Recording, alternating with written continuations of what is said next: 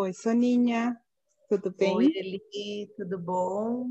Tudo bom. Então, estamos aqui com mais um episódio do podcast. E estamos com a Soninha, minha grande amiga, que aceitou gravar, depois de eu insistir só um pouquinho, né, Soninha? Foi pouquinho, vai, não insistiu muito. a minha intenção aqui nesse episódio é que a Soninha fale um pouco da vida dela, porque é, eu queria falar de carreira, e a carreira da Soninha é muito interessante. Então, eu vou fazer algumas perguntinhas, mas ela vai, vai se, se apresentar e a gente vai falar é, da vida profissional, da vida pessoal, porque ela tem uma carreira um pouco diferente aí, que é engenheira. Então, é interessante falar da, da, das mulheres no campo de exatas, né, Saninha? Obrigada, Eli. Primeiramente, queria te agradecer, né? Estou muito orgulhosa de participar aí com você do podcast. Você sabe o quanto eu te admiro, admiro o seu trabalho e sei lá, sua força, né? Essa virada de chave que você deu na sua vida. Então, tenho muito orgulho e muita satisfação de estar participando aqui com você, com as suas ouvintes, seus ouvintes. E obrigada pelo convite. Imagina, admiração é recíproca. Então vamos lá. Você escolheu engenharia como, por quê? O que, que, que foi que te fez escolher essa área? Eli, eu gosto de números, sempre tá. gostei, né? Gosto de números. É, a minha infância, a minha adolescência, a minha vida no colégio, digamos assim, né?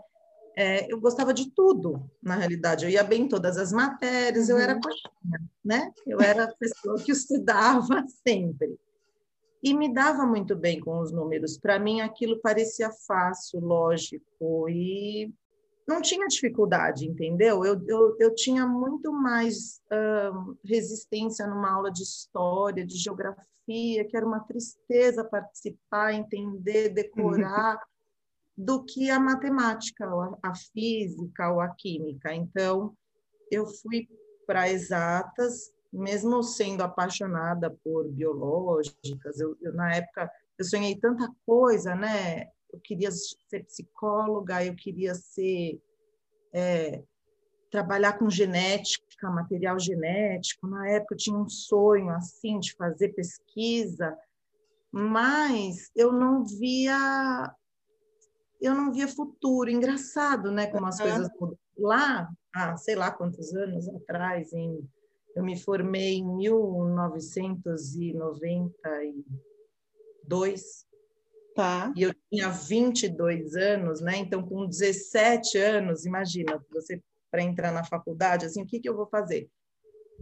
A gente não tinha tanta informação Verdade. como a gente tem hoje e tanta possibilidade, né? O nosso país não era tão aberto para pesquisa, uhum. para a área genética. Eu me, era fascinada, mas acabei indo para a área de engenharia por essa facilidade com números e porque a minha família, né? O meu pai veio para o Brasil, é, começou a trabalhar na construção civil e aí é uma coisa que eu gosto, e tem a construção civil, a engenharia, também você pode ser um pouquinho artista, você trabalha com arquiteto, com decoração, então números, finanças, eu sempre achei que o profissional de engenharia seria, digamos, o profissional versátil. Né? Interessante, porque é... a gente pensar no engenheiro como versatilidade, é, para quem não é da área, não vê assim, mas depois a gente vê que quando o engenheiro se forma, ele pode fazer várias coisas, né? Exato, e aí essas possibilidades todas que, a, que, a, que essa profissão abre né, para a uhum. gente e fez escolher a engenharia né, também. Então, eu, eu tinha essa, ah, essa turbulência aqui dentro do coração, sabe? Dessa coisa de, ah, eu quero ser o que eu quiser entendeu? Entendi. Eu, eu quero poder ser e trabalhar naquilo que eu quiser, enfim. E aí acho que a, engenharia, eu achava na época, né, com 17 anos, imagina, que era a engenharia me daria essa, essa possibilidade, entendeu? Engraçado. Aí eu, eu era uma época que o país não tinha tanta vaga para engenheiro, não tinha pouquíssimas pessoas saíram da faculdade empregadas, né? Eu fiz alguns estágios, mas eu não consegui emprego na época. Foi bem difícil. Até uma frustração imensa. Ah. Mas aí, é, bom, já que eu não consigo trabalhar para os outros, eu vou trabalhar para mim mesma.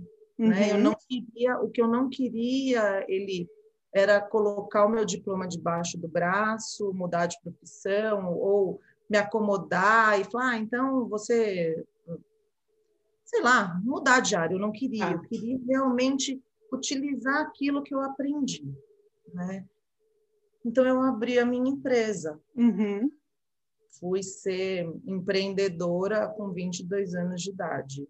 Eu e os meus sócios, meu irmão, né, que na época fazia administração de empresas, e assim bem no comecinho para iniciar e, e, trabalhar um outro primo meu tinha já uma microempresa de engenharia então a gente se uniu para começar a fazer projetos reformas é, prédio né? Aí uhum. começar a trabalhar com construção civil mesmo e, e fui, fiquei nessa empresa, na minha empresa, por 10 anos. Olha!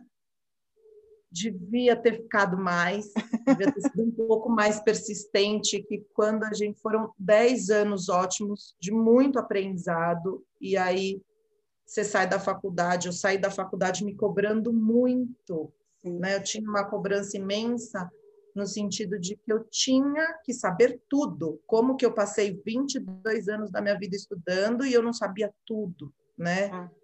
Então eu tinha uma cobrança absurda é, e aí eu montei a empresa e você vira empresária. Você não é mais engenheira, você é também engenheira, né? E eu tive que aprender muitas outras coisas. Mas fui, nós ficamos nesse caminho, nós trilhamos aí nossa, né, a nossa empresa ficou no mercado por 10 anos e depois a gente meio que tinha visões muito diferentes do que queria, o propósito diferente, né? É, o que eu almejava, os meus objetivos e os objetivos dos meus sócios. Então, aí a gente resolveu se separar, entre aspas, tá. né? Quer dizer, não se separa do seu irmão, mas profissionalmente, eu fui seguir uma carreira solo, escolhi algumas outras coisas para fazer, ou até mesmo dentro da construção civil, mais uh, focado na área de incorporação, não tanto de obra, né? Me joguei no mercado, Eli. Aí eu fui fazer vários cursos, é, fiz uh, ah, MBAs, fiz pós-graduação em negócios imobiliários na FAP, fiz MBA de real estate na Poli e fui indo. Ah. Fui, fui trilhando o meu caminho, né? Trabalhei numa outra empresa também familiar, que eu cresci demais. Uhum. E estudando, em paralelo eu ia estudando, estudando Sim. tudo, contabilidade, estudava direito tributário, estudava, né? Fui tentando sempre me aprimorar. Até que eu prestei um concurso público, porque eu cheguei uh, um fato muito difícil, né? Foi a morte do meu pai. Sim. Muito difícil na minha vida. Foi a primeira morte próxima, digamos assim. Eu nunca tinha tido uma perda de alguém tão próximo a mim. Né, os meus avós, você sabe, eu conheci muito pouco, uhum né?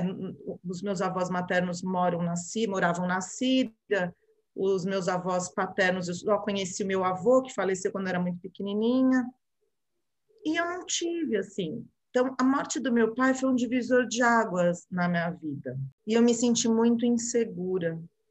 Você tinha quantos anos? Então, eu já tinha 32 anos. Eu não Ou era ainda, tão Ou ainda, né? Acho que é. nessa é, é, é, relativo isso, né? né? E trabalhava numa grande empresa que eu amava trabalhar na área de incorporação imobiliária, que sempre foi, não, né, que eu sempre amei muito, sem chão. Exatamente. E aí eu comecei a procurar por segurança. Entendi. Eu queria ter segurança. E o que me daria segurança né? Eu comecei a prestar concursos públicos. Hum, entendi. Então, eu saí da, da de empreendedora para né, concursada. E aí, pronto, eu tô onde eu tô hoje, né? Numa das maiores empresas de saneamento do mundo, que eu também tenho muito orgulho, né? De estar nessa empresa, trabalhando com, é, com saneamento básico, é, trabalhando numa área, né? De que você leva um, um água para a população é saúde, saneamento básico é saúde, né? Então, é uma empresa que tem um propósito lindo, é, socioambiental, né? Enfim, eu sou apaixonada pelo que eu falo. E aí, assim, não me arrependo nem um pouco de ter feito engenharia, porque você percebe o quanto eu saí e, e trilhei por diversas áreas e sempre me dei bem. É, eu falo que não necessariamente o nosso caminho tem que ser linear. E hoje você está aí onde você tinha que estar, né? Exato. É exatamente isso, Eli. É assim que eu percebo que a vida foi me levando. É como a água, né? É, é como a água. ela vai desviando das dificuldades, mas ela segue o seu curso, né? Eu acredito muito nisso. Eu acho que a minha vida foi mais ou menos assim até agora, né? E ainda está sendo, viu, Eli? Porque, olha só, entrei na empresa, com dois anos eu fui promovida, né? A um cargo de liderança. E, e hoje a minha vida é ser líder, né? Eu não sou mais engenheira, entre aspas, né? Eu sou, sou líder, eu lido com pessoas, né? E aí veio o meu terceiro MBA, ou pós, enfim, que foi em gestão de pessoas, para melhorar essa condição de lidar com as pessoas. Não é fácil, né? Isso que eu ia perguntar, qual é o desafio que você acha de sair de executar para então gerir, né, pessoas? Você acha que que, que você aprendeu assim de né, nisso? Eliana, o desafio são vários desafios. É um pacotinho, é a caixa de Pandora, né? é. Que você abre um, um, obstáculo, um desafio por vez que você tem que é, ultrapassar. Mas é assim, olha só, lidar com pessoas hoje, hoje eu entendo isso, né? Porque você falou muito bem. Você sai da posição de executor para a posição de influenciar as pessoas a executarem aquilo que tem que ser executado, né? Então você tem que ter, além de muito conhecimento técnico, você precisa ter o conhecimento de pessoas. Uhum. E era uma coisa que eu não tinha. Então, o desafio maior é conhecer a necessidade das pessoas e tentar é, suprir essas necessidades com os trabalhos, com as demandas. É uma coisa que é como se fosse é, fechadura e chave. Tem que encaixar. Ah. Entendeu? É, é alguma coisa que você tem que tirar um raio-x da pessoa, é olhar para o próximo, é olhar uhum. o outro, é entender a necessidade daquela pessoa que está trabalhando na sua equipe, no seu time, e fazer com que ela encontre prazer e desafio no trabalho que ela está executando e ao mesmo tempo entrega o resultado, né? E entregar resultados, sem dúvidas, né? Entregar resultados e, e estar feliz com os resultados que uhum. entrega. Né? É, eu acho que esse é o maior desafio, é, é, a pessoa ter satisfação. Como é que você faz com que as, as pessoas tenham satisfação com aquilo que elas fazem? É um pouco estranho, né? Porque a satisfação vem de dentro, a motivação vem é. de dentro. Então, a, a maior, meu maior desafio foi esse: como fazer com que as pessoas se sintam felizes e entreguem e, e produzam e, e se conectem enquanto equipe. Como eu te disse, eu fui para a área de números porque para mim aquilo era fácil, número é lógico.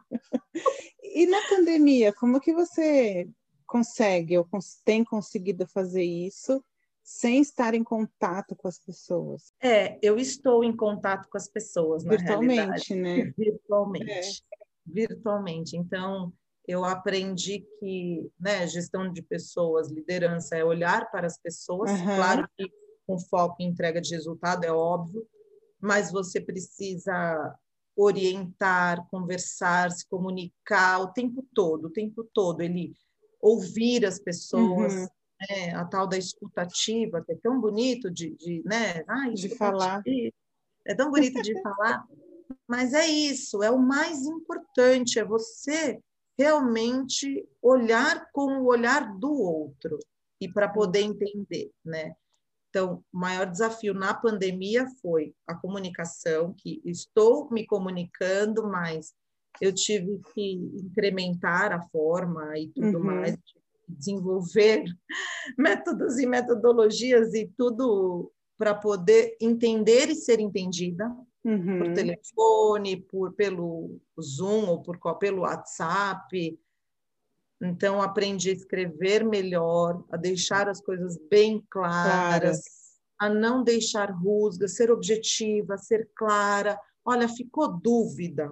Qual que é a dúvida? Ó, o óbvio precisa ser dito? Precisa. Não tem o livro, né? Tem. É falar o óbvio, Eliana, porque às vezes você, ah, isso a pessoa sabe. Não, não hum. sabe. Hum. Se sabe, reforça. Entendi. Então, é o maior, eu acho que o maior aprendizado da pandemia foi a comunicação mesmo, por e-mail, por WhatsApp, virtualmente, é, por Zoom, por telefone. É, aí a gente teve essa, essa coisa de, ah, vamos falar por 15 minutos, uma vez por semana, o que você fez, o que você está fazendo, como eu posso te ajudar, uhum. o que você uhum. entregar essa semana. Três perguntinhas básicas em 15 minutos para a gente poder se planejar e, obviamente, uh, a qualquer momento você pode me contactar, entendeu? E você pode contactar outro membro da equipe também. Uhum. Então, um pouquinho que eu provoquei essa conversa entre eles, porque não tinha, né? Acaba que todo mundo é, conversa com o líder, o líder conversa com todo mundo, mas não as pessoas precisam interagir. Interagir. Né? Então, ó, reunião relâmpago. Sim. Fulano, ó, conversa com o ciclano, aí ciclano, ó, ele vai te ligar, se você tiver dúvida, liga para tal. E fui meio que delegando mesmo, deixando na mão das pessoas para eles poderem ser protagonistas da sua própria história, né? E uma outra coisa que foi um grande desafio que eu aprendi, eu tinha muito a impressão de que talvez delegar podia ser sinônimo de ah, ela não se importa, né? O líder largou na minha uhum. mão, então, que não é isso. E o equilíbrio, ele outro, outro aprendizado, né? Vem com um acompanhamento, Sim. vem com, olha, você está sentindo dificuldade, eu posso te ajudar, né? Mas a responsabilidade é sua, uhum. eu te uhum. ajudo, eu te apoio. Então, é empoderar também as pessoas para que eles se sintam, né? É o meu trabalho, é o, é o, meu resultado. É, eu acho que meu, essa, essa pandemia trouxe muitos aprendizados, muitos, até nas relações familiares, né? Na relação marido Opa. e mulher. com certeza. É, eu tenho uma, uma coisa que eu ouvi que eu queria até compartilhar com você, que antes da pandemia a gente olhava para fora, né? Uhum. Tudo era fora. Então a gente usava a casa como um repouso, né? Vinha para tomar banho e dormir. Isso quando vinha jantar, porque quantas vezes não jantava fora, ou pedia alguma coisa e acabou. Com a Exato. pandemia, a gente teve, foi obrigado a olhar para dentro. Aí falou assim, ah, para dentro do, do armário, para dentro da cozinha, mas também para dentro da gente. O que, que você acha disso? É exatamente isso, Eli. É exatamente isso. A pandemia te forçou a brecar, né? A é. gente exatamente o que você falou, a nossa vida era toda fora. Então, eu ficava oito horas do meu dia no meu trabalho, ah, depois eu ficava mais duas horas no trânsito, né? para ir, para voltar. E aí você ficava ouvindo uma música e uhum. qualquer coisa xingando as pessoas no trânsito, aquela coisa linda. Né? Né? E à noite, numa noite você ia fazer uma ginástica, na outra noite um curso, um, conversar com um amigo, jantar fora, enfim. E não ficava mesmo com você né? A gente não tinha tempo para a gente, não, para olhar para as coisas dentro de casa. Então, ai, sei lá, tinha sempre assim, ah, qual que é a promessa de final do ano? Emagrecer e arrumar o um armário, né? aliás, promessa de começo de ano, ah, eu vou emagrecer o armário. e aí, eu acho que a pandemia trouxe, é exatamente isso, trouxe esse olhar para dentro, né? E as pessoas que estavam preparadas de alguma forma que eu digo com uma espiritualidade, uma crença, uma religião, ou qualquer coisa, sabe? Ah, eu acredito na energia, eu acredito em Deus, eu acredito as pessoas que tinham é, essa consciência, as pessoas que meditam, que praticam yoga, que tinham esse olhar mais espiritualizado, eu acho que elas se deram melhor na pandemia e as outras, não sei. É, é grande parte da humanidade. É, o restante sofreu um pouquinho mais, né? Sofreu um pouquinho sim. mais, acabou se adaptando? Acredito que sim, espero que sim. Mas você percebe, né? Muitos, muitas famílias, muitos casamentos se desfizeram, né? as pessoas não conseguiram ter o equilíbrio da vida, que é muito difícil mesmo o home office com a sua vida pessoal, misturou tudo, trabalha até tarde. Então, as pessoas que já estavam preparadas para olhar para si, ou enfim, uma meditação. eu não consigo fazer meditação. Até hoje, ainda é um. Estou tentando. É, a gente tentou, né? Os 21 dias, foi é. legal, é. tal, mas. Eu tento, assim, mas assim, eu vou dizer, existe, existiram diversos aprendizados. Agora, esse que você falou da comunicação, depois eu fiquei pensando, que interessante como a comunicação parece ser tão básica para o ser humano, a gente está reaprendendo. E o que fica? Aí é uma pergunta que eu te faço, né?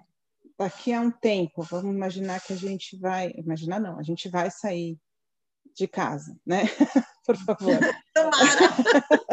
e o que, que você acha? É, o que, que você acha que fica disso tudo? Vai ter um híbrido, vamos dizer. Mas o que permanecerá, você acha, dessa, dessa experiência que a gente está tendo, dessa vivência? Olha, Eliana, para as pessoas da nossa idade, eu acho que fica um aprendizado imenso de se relacionar com as pessoas, todo que é que o ser humano ele precisa se relacionar com as pessoas, não importa a forma, é, estando junto é muito melhor, né? A gente nasceu para viver em sociedade, esse é o grande aprendizado, o respeito.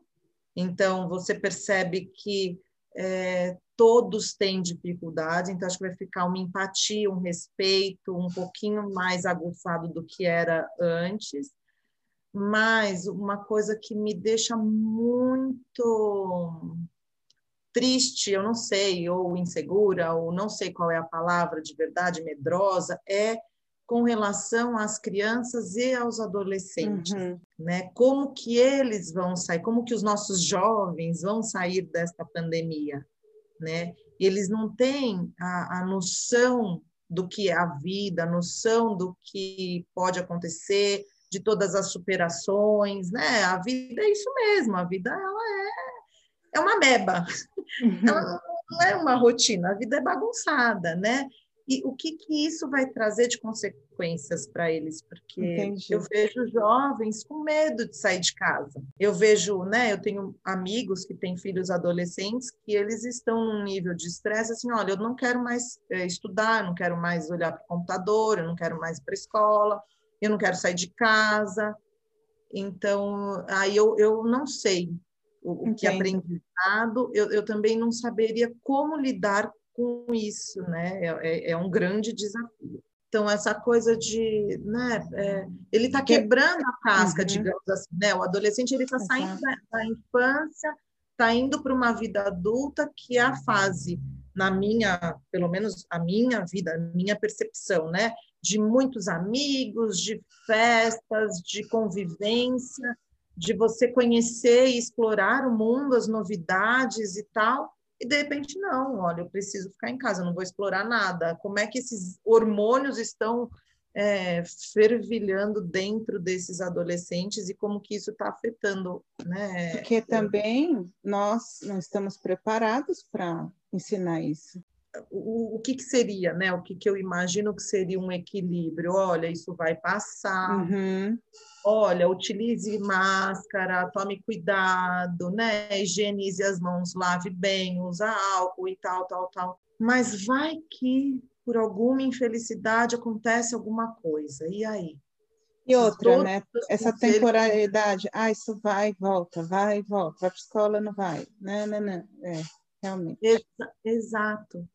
Entende? Então, eu acho que a gente está meio calejado da vida, assim. Entendi. meio que o Você adulto, tem razão. ele enfrenta, vai, aos trancos e barrancos, a gente vai enfrentando o que vier. Mas para a criança, é, para o adolescente, é. eu não sei qual é a percepção que isso vai ficar na cabecinha dele. É né? verdade. Né? A, a, gente está calejado e mesmo assim a gente deu, teve um baque, né? É, é. E sabe o que eu penso? Ele pode estar falando uma grande bobagem, mas o coronavírus vai ser no futuro, eu imagino, aquela vacina que você vai ter que tomar todo ano, igual a da gripe. Uhum. O vírus da gripe. Só que a gripe não mata e o corona pode matar. O corona não tem, né? Não tem, não tem regra, né? Não tem regra. Cada pessoa reage de uma forma. Então é bem, é, é muito preocupante. É, não acho, acho que você está falando uma coisa real, porque é o que a gente está vendo. Né? Você falou de, de indivíduo aqui, eu achei interessante que eu queria falar isso sobre a sua Você falou do seu pai e da sua uhum. cultura, eu quero resgatar isso. Tem uma força aí, né?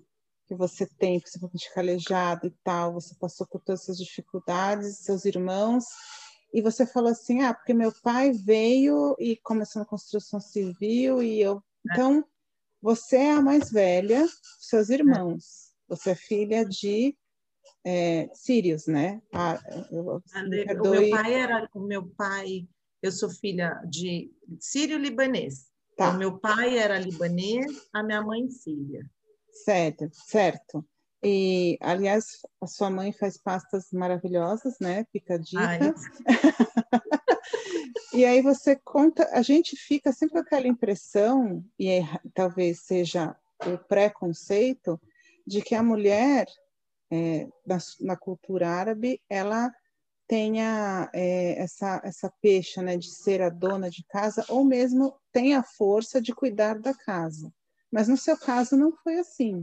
Então, isso é real, não é real? O seu caso é uma exceção? Como que é? Conte, conte-nos. Olha, Eli, é, é, é, lá vem história, hein? É. Tem, lá vem história. Tem, tem tempo, tempo que você quiser.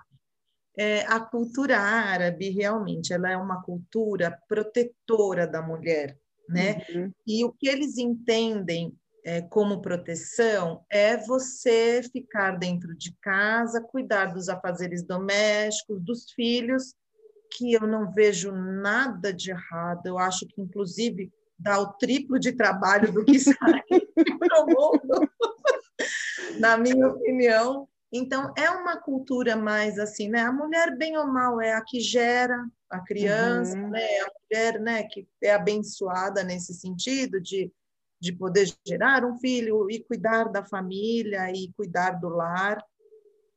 Então, eles, eles tratam a mulher como um bibelô nesse Sim. sentido, de que o mundo aqui dentro é mais seguro, né? E certo. o mundo lá fora tem muitos perigos para você. Fica aqui em casa bonitinho. E a minha mãe tem bastante disso, uhum. né? A minha mãe tem bastante desse lado mais é, a mulher tem que se cuidar, ficar em casa, cuidar dos filhos, do marido e tal, tal, tal. O meu pai, por incrível que pareça, não. Né? Ele é o caçula de uma família de dez e de mulheres muito batalhadoras. Então, tanto a minha avó como as minhas tias e tios é, sempre arregaçaram as mangas para trabalhar entendeu? Trabalhavam na roça, trabalhavam lá na aldeia, trabalhavam com uvas, com azeitonas e, e trabalhavam com é, cerâmica. Uhum. Né? Então, ele, apesar de fazer parte dessa cultura, né, ele, ele teve uma, um papel fundamental na minha criação, de que você é dona do seu nariz. É, você vai estudar sim, você vai se formar, você vai ter uma profissão. E nesse sentido, a minha mãe também, apesar dela ter essa coisa mais de, de ser dona de casa, digamos assim, né, de, de proteger a mulher que está no lar, ela também é, me disse sempre isso que o estudo, o conhecimento, ele é seu. É libertador, Ninguém né? vai tirar. Isso é libertador. Então, você vai ser o que você quiser, você vai estudar, você vai é, ser e acontecer. Então, eu, eu sempre tive muito apoio dos dois. Uhum. Eles são a minha base, eles são o meu tudo, assim, tudo, tudo para mim na minha vida. Sabe, tem, tem filhos que não confiam muito nos pais ou que vão procurar descobrir o mundo fora de casa, né? Sim. Eu não, eu descobri o mundo e chegava em casa e perguntava: é isso mesmo? eu, eu, eu tenho uma relação de extrema confiança nos dois. E eles comigo e com meus irmãos também. Sim. Então, é uma, é uma construção, assim, eu sou muito grata, Eli, aos meus pais, muito grata, porque o que eu tenho, o que eu sou hoje, é graças a meu pai ter saído do Líbano, né? Ter, os irmãos são, olha, dez irmãos, cinco homens, cinco mulheres. Os homens vieram para o Brasil, né, com uma mão na frente, outra atrás. Então veio um, depois veio outro, outro, outro. Eles foram para o Paraná, e nesse e, sentido, você acha que você entende que o Brasil é um país que acolheu, assim, que acolhe? Muito, muito. O Brasil foi a melhor coisa que podia ter acontecido na vida dos meus pais. A melhor coisa, tanto Entendi. do meu pai como da minha mãe, que veio para cá já casada, né? Ele, ele foi para o Líbano, se conheceu a minha mãe, se casou. Ah e veio para o Brasil. Então, ele já morava aqui, foi super acolhido, é, conseguiu fazer a vida dele com muita honestidade, com muita batalha, com muita força, muito trabalho, né? Chegou lá, casou com a minha mãe e trouxe ela para cá. então, eu acho que o Brasil recebeu os dois de braços abertos. Hoje, até assim, não querendo comparar, mas já comparando, eu vejo a vida que eu levo hoje aqui e a vida das minhas primas lá na Síria, né? Sim. Por conta das guerras, por, claro. conta das dificuldades, por conta de tudo, elas têm uma vida boa, mas não se compara com a nossa vida aqui. Sim. Eles lá ainda têm um pouquinho de preconceito de mulher que sai sozinha na rua, entendeu? Tem uma certa elas não têm a liberdade que a gente Sim. tem aqui, ele infelizmente. Então, foi a melhor coisa. O Brasil é um país maravilhoso e é um país que, que nos deu tudo que a gente tem, né?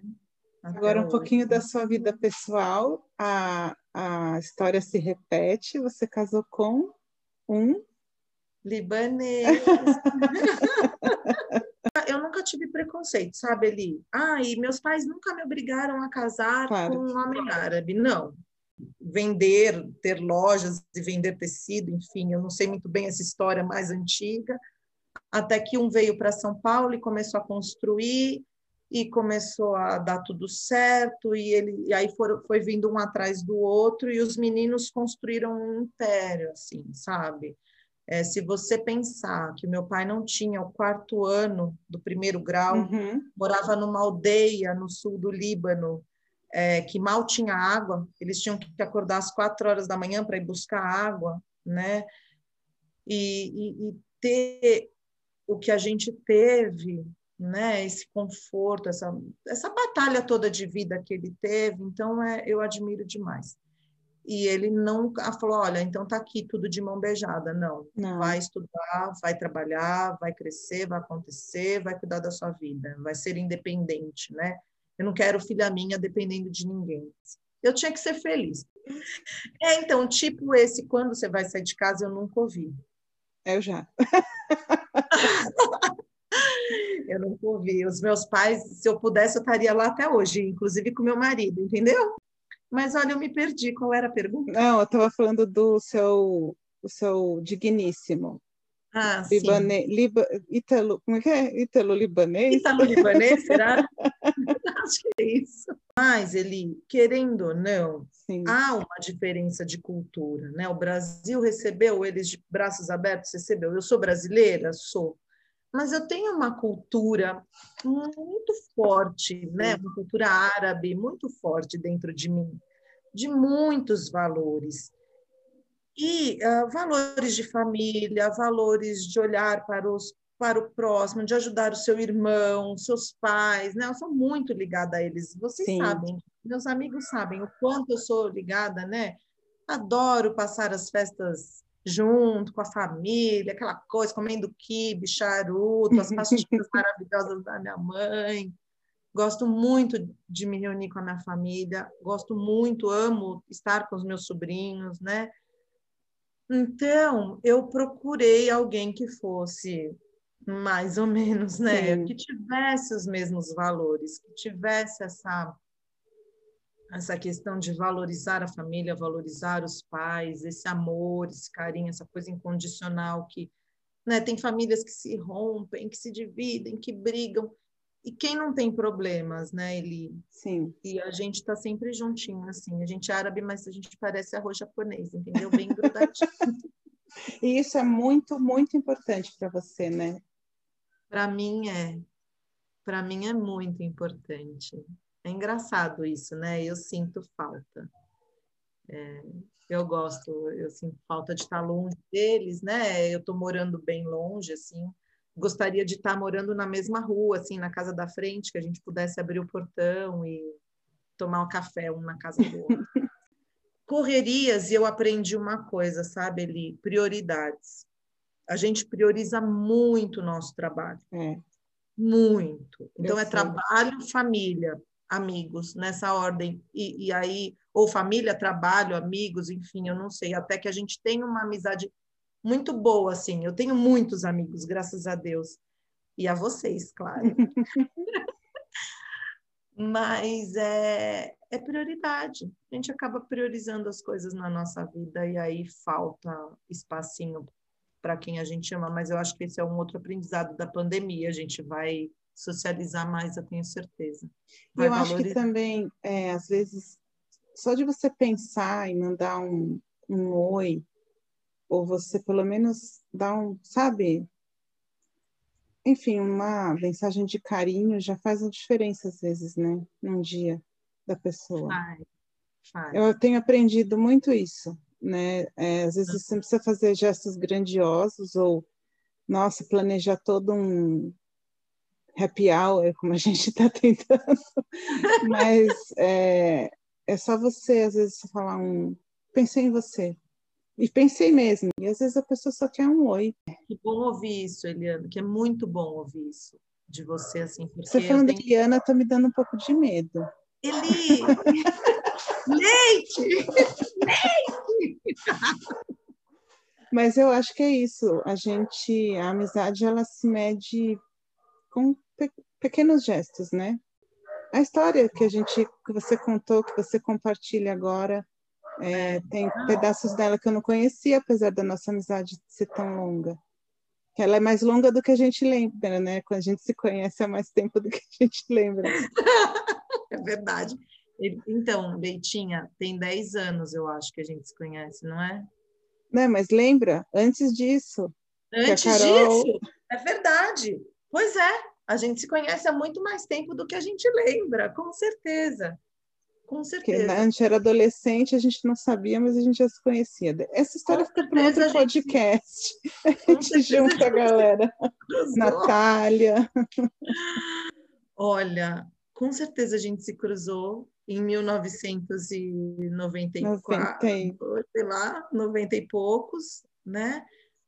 E, e, a gente só foi se reconhecer, Liana, Oli, Leitinho, aquele jantar né, que a gente se viu foi tão emocionante. Outro dia eu estava contando é, para uma amiga minha da emoção que eu senti naquela hora, é de arrepiar, sabe? Porque foi uma época muito boa, na época que eu conheci a Carol, na, na minha, vai no final da minha adolescência, né? É, a gente, nós vivíamos juntas por conta da Natália, bom, né? Que né, quando você, 20 anos depois, me conectou a ela, né? Que você falou, nossa, você é muito parecida com a Natália. Você lembra disso? Lembro, tô arrepiada. E, a, e, foi, meu, caiu assim a minha ficha, me vieram tantas lembranças boas da, daquela época. Nós vivíamos na casa da Carol. E, e naquele dia eu fiquei arrepiada, porque a Natália é uma pessoa que realmente nós parecíamos irmãs. Sim.